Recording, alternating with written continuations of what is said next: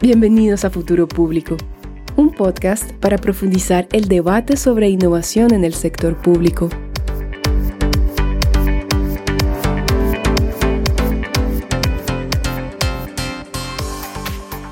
Los datos abiertos son valiosos, sobre todo bajo una lógica de bien público y de prioridades claras desde las instituciones públicas. Y a pesar de que esto ha quedado más claro luego de vivir dos años de pandemia, hay que decir que los avances en este campo son aún limitados. Bienvenidos a un nuevo episodio de Futuro Público. Yo soy Alberto Burs. Y yo soy José Díaz. ¿Qué tal? En el episodio de hoy conversamos con Silvana Fumega sobre el barómetro global de datos, específicamente eh, sobre el estado actual y la agenda de datos abiertos para Latinoamérica. Como siempre, nuestros episodios y contenido lo encuentran en nuestra web, futuropublico.org y también en LinkedIn como Futuro Público. No se olviden que nuestros episodios los encuentran colgados en Spotify, YouTube y están también en diversas plataformas digitales. Y bueno, sin más preámbulo, le damos la bienvenida a Silvana. Hola Silvana, ¿qué tal? Bienvenida a Futuro Público.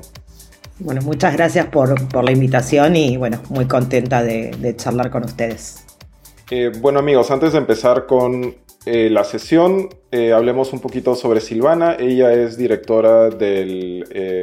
proyecto del Barómetro Global de Datos, eh, así como directora de investigación y política de ILDA. Ella es doctora por la Universidad de Tasmania en Australia y también tiene un máster en políticas públicas eh, de la Universidad Victoria de Wellington en Nueva Zelanda y es licenciada en ciencias políticas de la Universidad de Buenos Aires de Argentina. Ella ha sido consultora para varias organizaciones internacionales, gobiernos y grupos de sociedad civil y en los últimos años eh, ha centrado su trabajo en la intersección de los datos y la inclusión.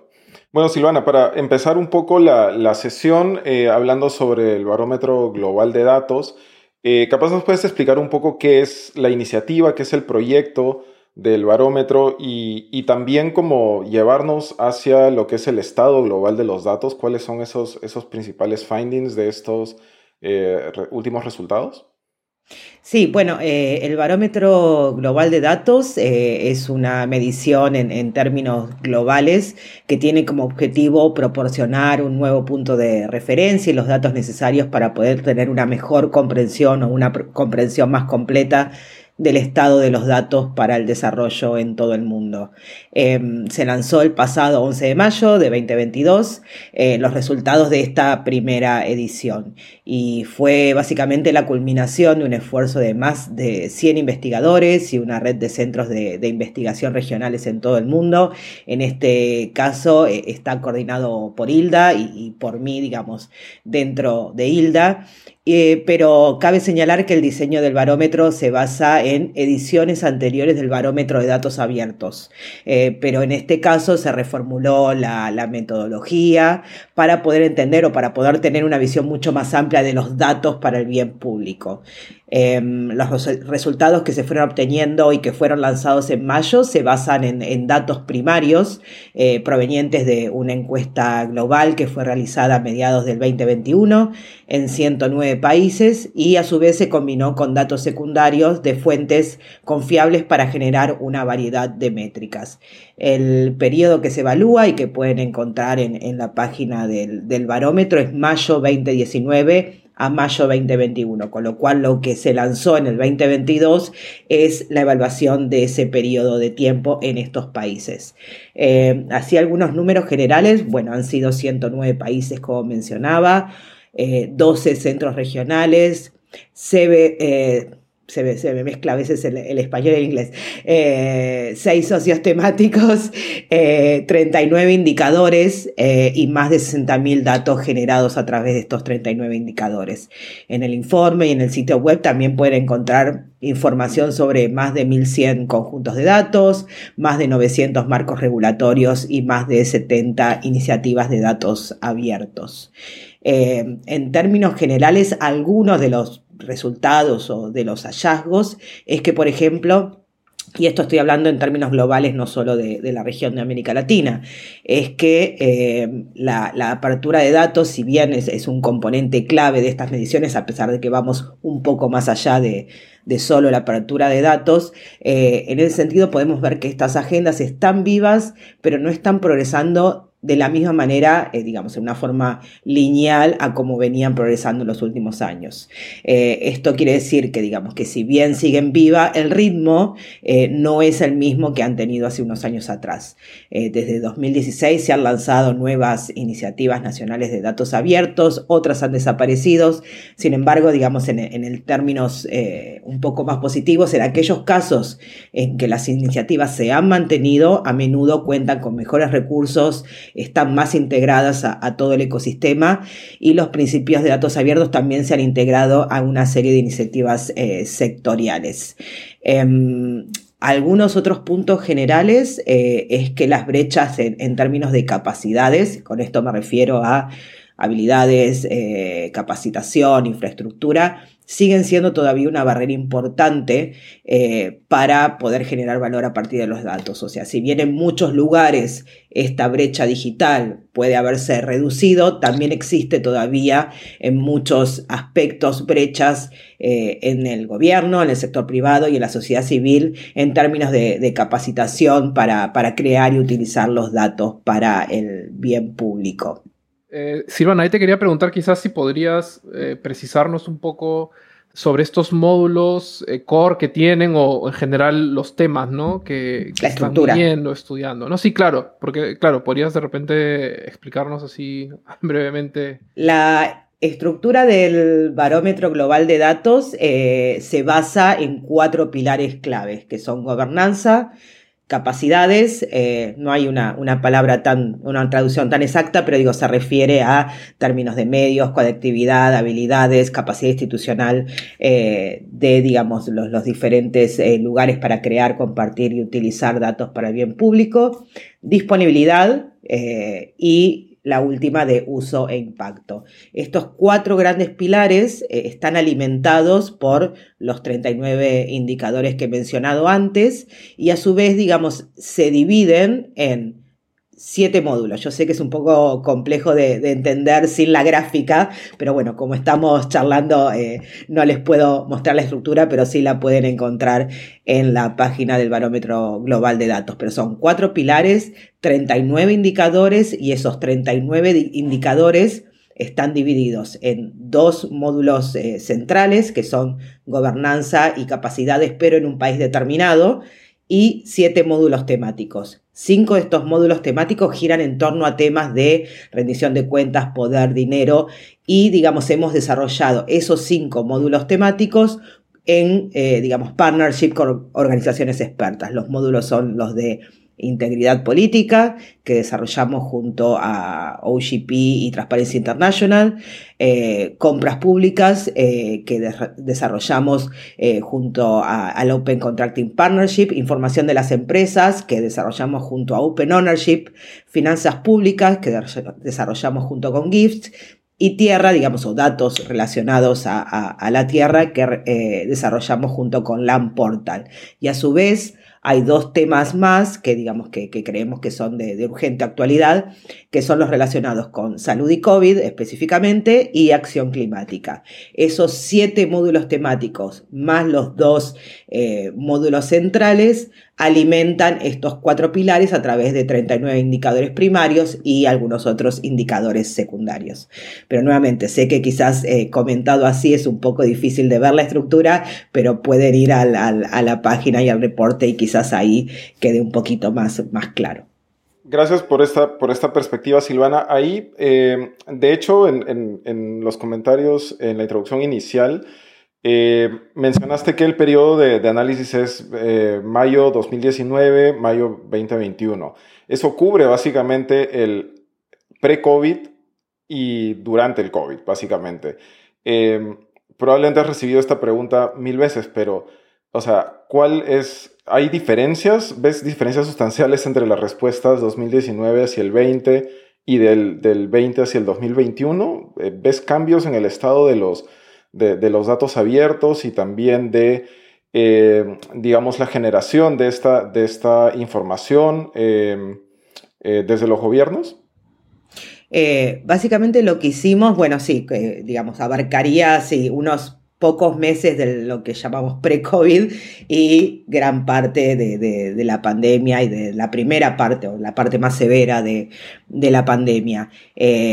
Siempre aclaro, digamos, cuál es el, lapso de tiempo que estamos analizando, porque claramente sabemos que luego han pasado varias cosas a nivel eh, global que claramente no se van a ver reflejadas en esta medición, pero sí entendemos que es importante tener como la previa para que futuras ediciones podamos comparar a la luz de diferentes acontecimientos eh, a nivel global. Una de las preguntas que hicimos, eh, digo, respondiendo a tu pregunta, fue si, digamos, en cada uno de los, digamos, de los temas eh, que teníamos o de las preguntas acerca de los datasets eh, en particular, era si había habido algún tipo de disrupción eh, en el periodo de, pandemia, por lo menos el periodo que abarcaba la pandemia. Y la verdad que la, digamos, eh, es muy variado el nivel de respuesta, depende mucho del contexto de cada uno de los países, pero no hay, digamos, una tendencia clara que por lo menos estos temas que hemos eh, mirado nosotros hayan cambiado drásticamente. Lo que sí podemos sacar en limpio es, digamos, porque hemos preguntado específicamente acerca de datos de COVID y hemos tomado datos secundarios eh, de otros eh, otras organizaciones y otras iniciativas que sí estaban mirando, por ejemplo, vacunación, eh, tema de casos, eh, el tema de saber en, tiempo real la disponibilidad de, los hospitales, o sea, camas, etcétera, eh, todo ese tipo de, temas que han sido tan, digamos, de de que lo hablamos día a día durante estos últimos años y quizás no lo hablábamos antes,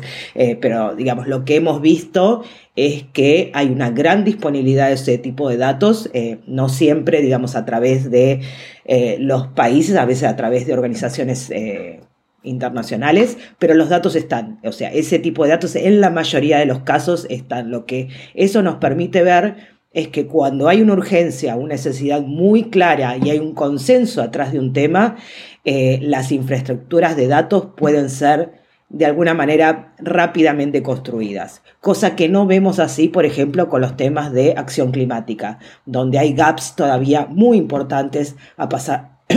a pesar de la urgencia del tema en la disponibilidad de ciertos datos que tienen que ver eh, con biodiversidad y, otros temas relacionados con eh, la urgencia que hay en términos climáticos. Con lo cual, digamos, hay mucho también de voluntad y de consenso eh, detrás de la creación de infraestructuras, porque claramente podemos ver que en ese caso los datos están disponibles, salvo los de tiempo real, que eso ya sí depende mucho más del contexto particular del país, pero datos de vacunación, datos de casos, en líneas generales, obviamente siempre hay excepciones, pero en líneas generales esos datos están eh, y están completos, con lo cual, digamos, ahí nos deja una enseñanza en el sentido de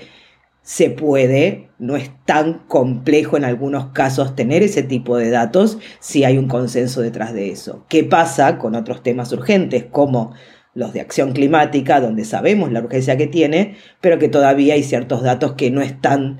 tan eh, disponibles. Y en muchos casos, digo, también haciendo hincapié en este tema de, de acción climática, los datos los podés eh, obtener a través de diferentes eh, organismos multilaterales, pero en muchos casos no están disponibles por el propio gobierno a sus ciudadanos. O sea, si vos querés acceder a algunos datos relacionados con eh, temas relacionados a clima, quizás si vas a alguna agencia de Naciones Unidas, ahí podés encontrar los datos de un país X pero si vas a los portales de ese país, sus ciudadanos no tienen disponibilizados esos datos. Obviamente esto no es en todos los casos,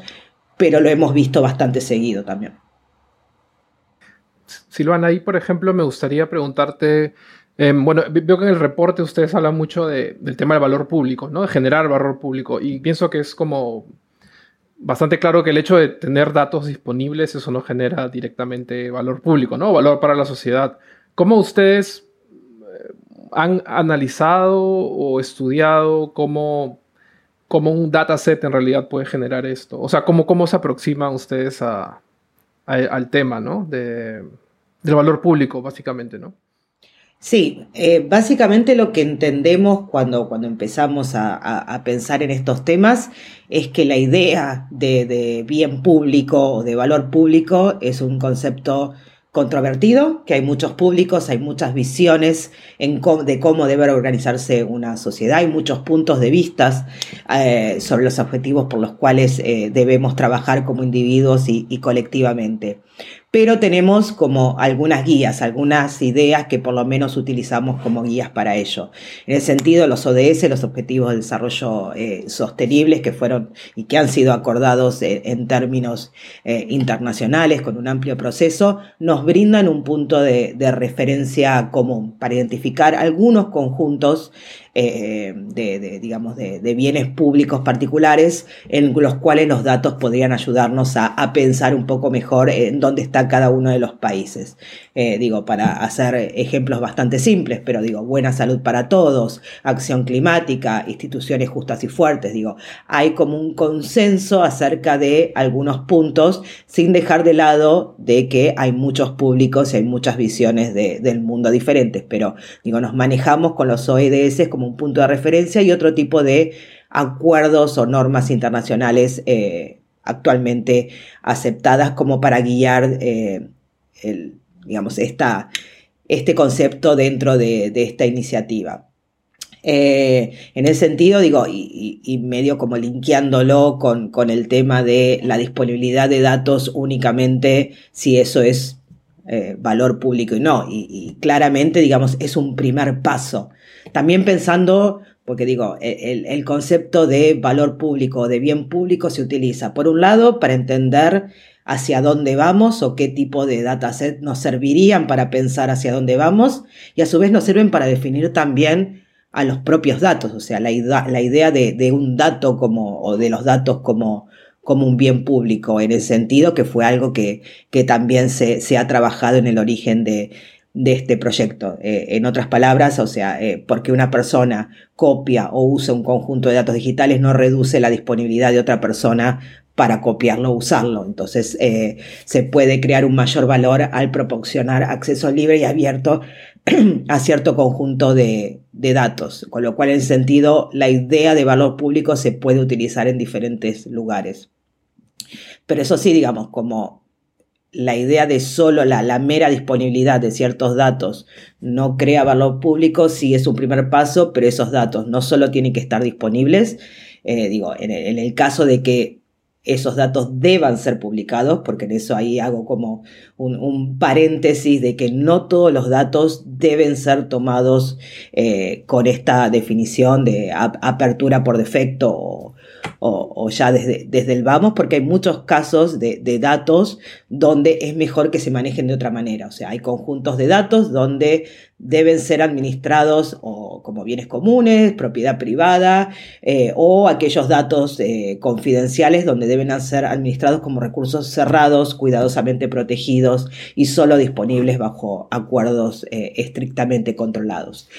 con lo cual hay como muchos aspectos a, a tener en cuenta, pero disponibilidad es un primer paso. Luego esos datos tienen que ser utilizados de alguna manera, digo, y esto pueden ser múltiples maneras, para que eso luego vuelva a generar un nuevo valor y de alguna manera nos acerque a eh, alguna medida que permita mejorar la calidad de vida de, todas y eh, todas las personas en un territorio dado. Con lo cual, sé que lo estoy diciendo como en términos bastante abstractos, pero digo, hay como muchas aristas para pensar los datos eh, para el bien público o como bien público. Y en ese sentido, de vuelta, los datos son solo el inicio. Después esos datos tienen que ser reutilizados y generar a su vez un nuevo valor para, digamos, poder alcanzar una vida mejor para todos. Ahí te quería, te quería preguntar, y ya entrando un poquito también al contexto de, de la región, ¿cómo ¿Cómo, ves tú, eh, digamos, la forma en que Latinoamérica se aproxima a los datos abiertos y, como tú dices, a los gobiernos, a las instituciones, a esta aprehensión de, eh, de, los, los, distintos datos, ¿no? desde la disponibilidad hasta, hasta el uso precisamente para implementar este valor público? Eh, en el caso de, América Latina en particular, también digo, más allá de, invitarlos, invitarlos a, ver lo que es la página del Barómetro Global de Datos, globaldatabarometer.org, también, digamos, los invitaría a ver la última edición del Barómetro de Datos Abiertos, que fue solamente en América Latina y el Caribe, eh, que también la, estuvo, digamos, bajo la coordinación de Hilda en 2020, o sea, tiene un par de años atrás, pero digamos fue eh, la última edición de esa medición en particular en la región. Em, también hago la aclaración de que no son comparables ambas mediciones, hubo cambios metodológicos que hace que, digamos, si vemos un número en, el barómetro de datos abiertos, no necesariamente es, se puede, digamos, eh, linealmente comparar con el número que hayan sacado en determinado ámbito en el barómetro de datos abiertos. Pero bueno, ese era un, un aviso que, que pasó ahí justamente en relación a América Latina y el Caribe en particular. Pero así como en, grandes aspectos, eh, aplica nuevamente lo que decíamos, lo, lo, que decía antes en términos más generales acerca de la agenda de datos abiertos sigue viva, pero no está, digamos, creciendo eh, en la misma, con el mismo ritmo que venía haciendo hace últimos años, con lo cual eh, los, los, resultados generales en términos de la región muestran que todavía hay mucho espacio de, mejora. Eh, hay, hay, un desafío ahí todavía. Pero de todos modos,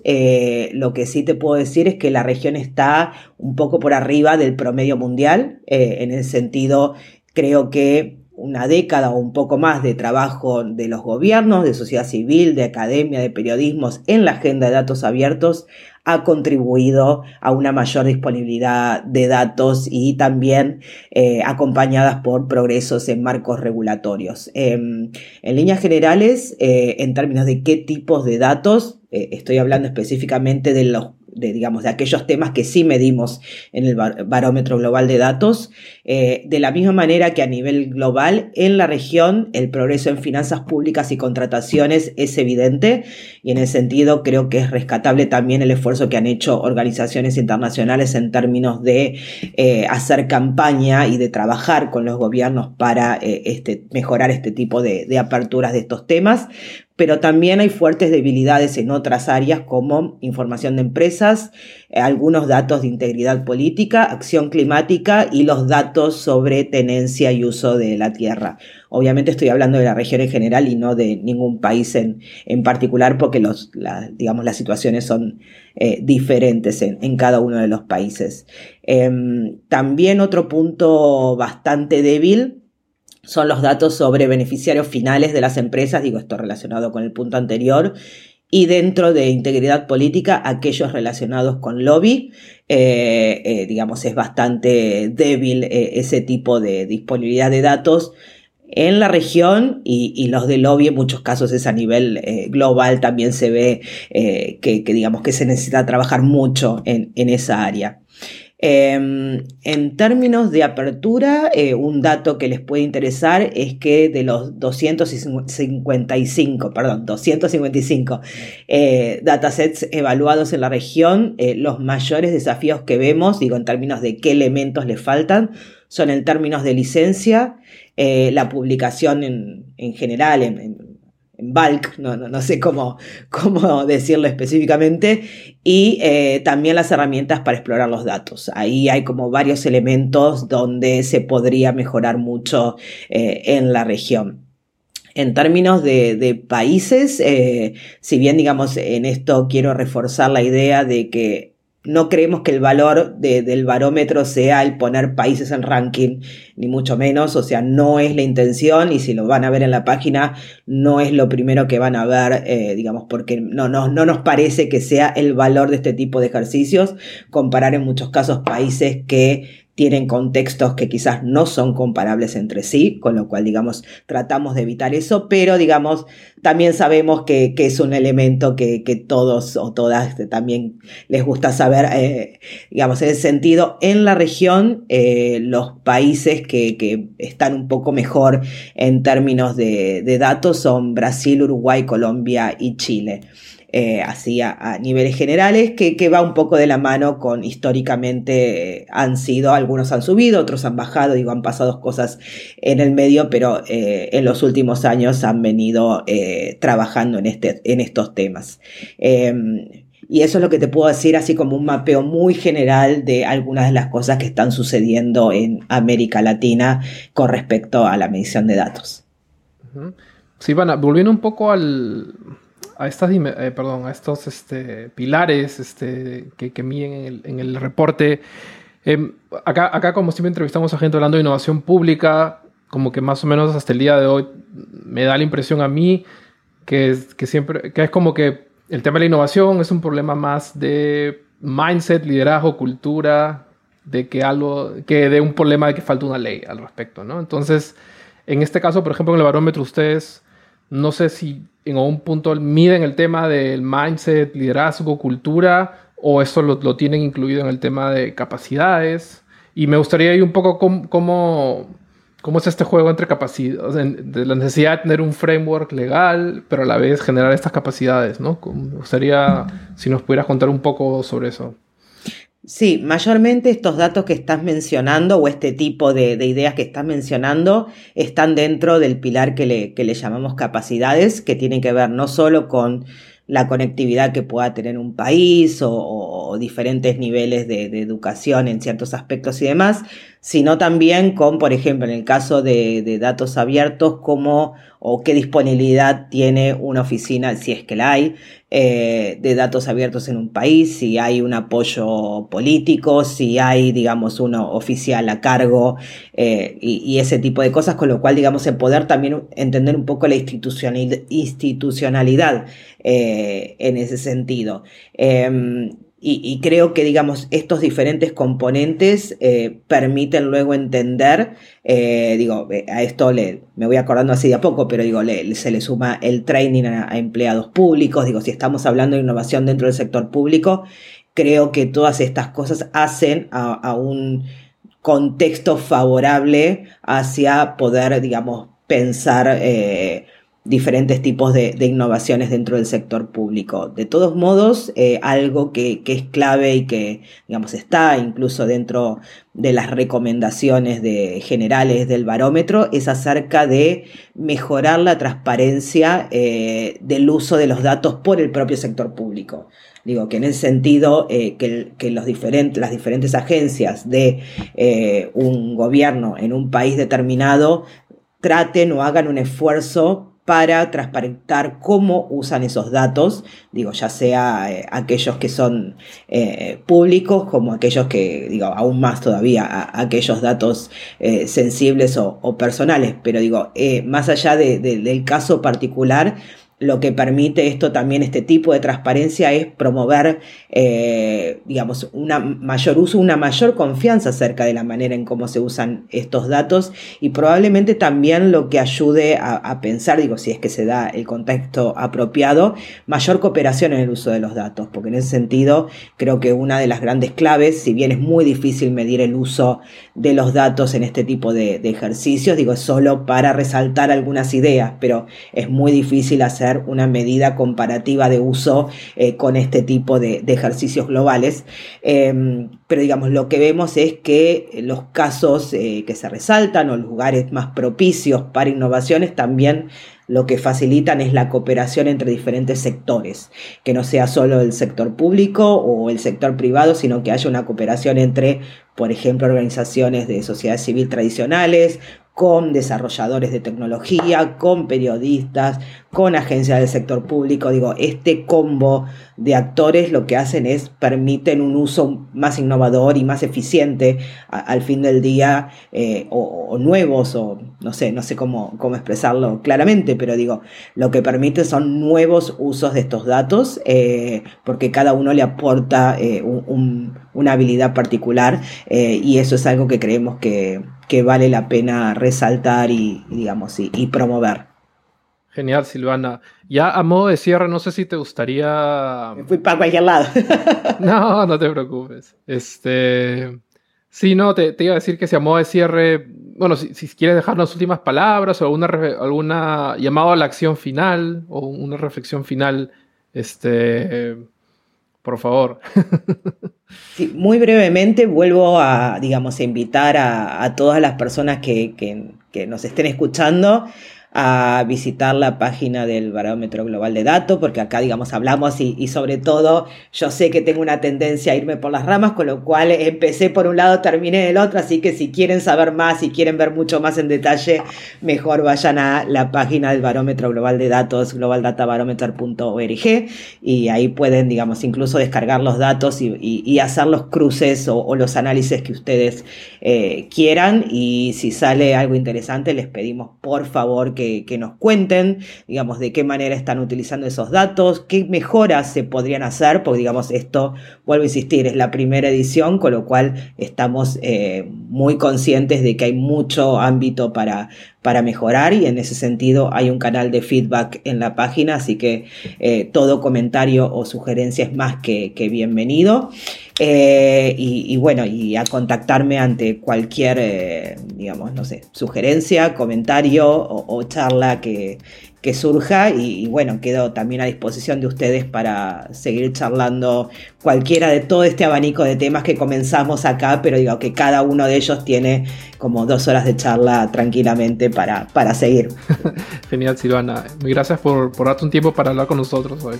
Muchas gracias Silvana por haber estado con nosotros. Amigos, recuerden que nuestros episodios y contenido lo encuentran en nuestra web futuropublico.org y también nos encuentran en LinkedIn como Futuro Público. En la descripción del episodio colgaremos los links sobre la iniciativa del Barómetro Global de Datos, así como el reporte para este año y también la información eh, de Silvana para que puedan contactarla. Y bueno, con eso concluimos el episodio de hoy. Gracias por escucharnos hasta este punto y nada, cuídense. Un abrazo. Chao. Gracias, chao.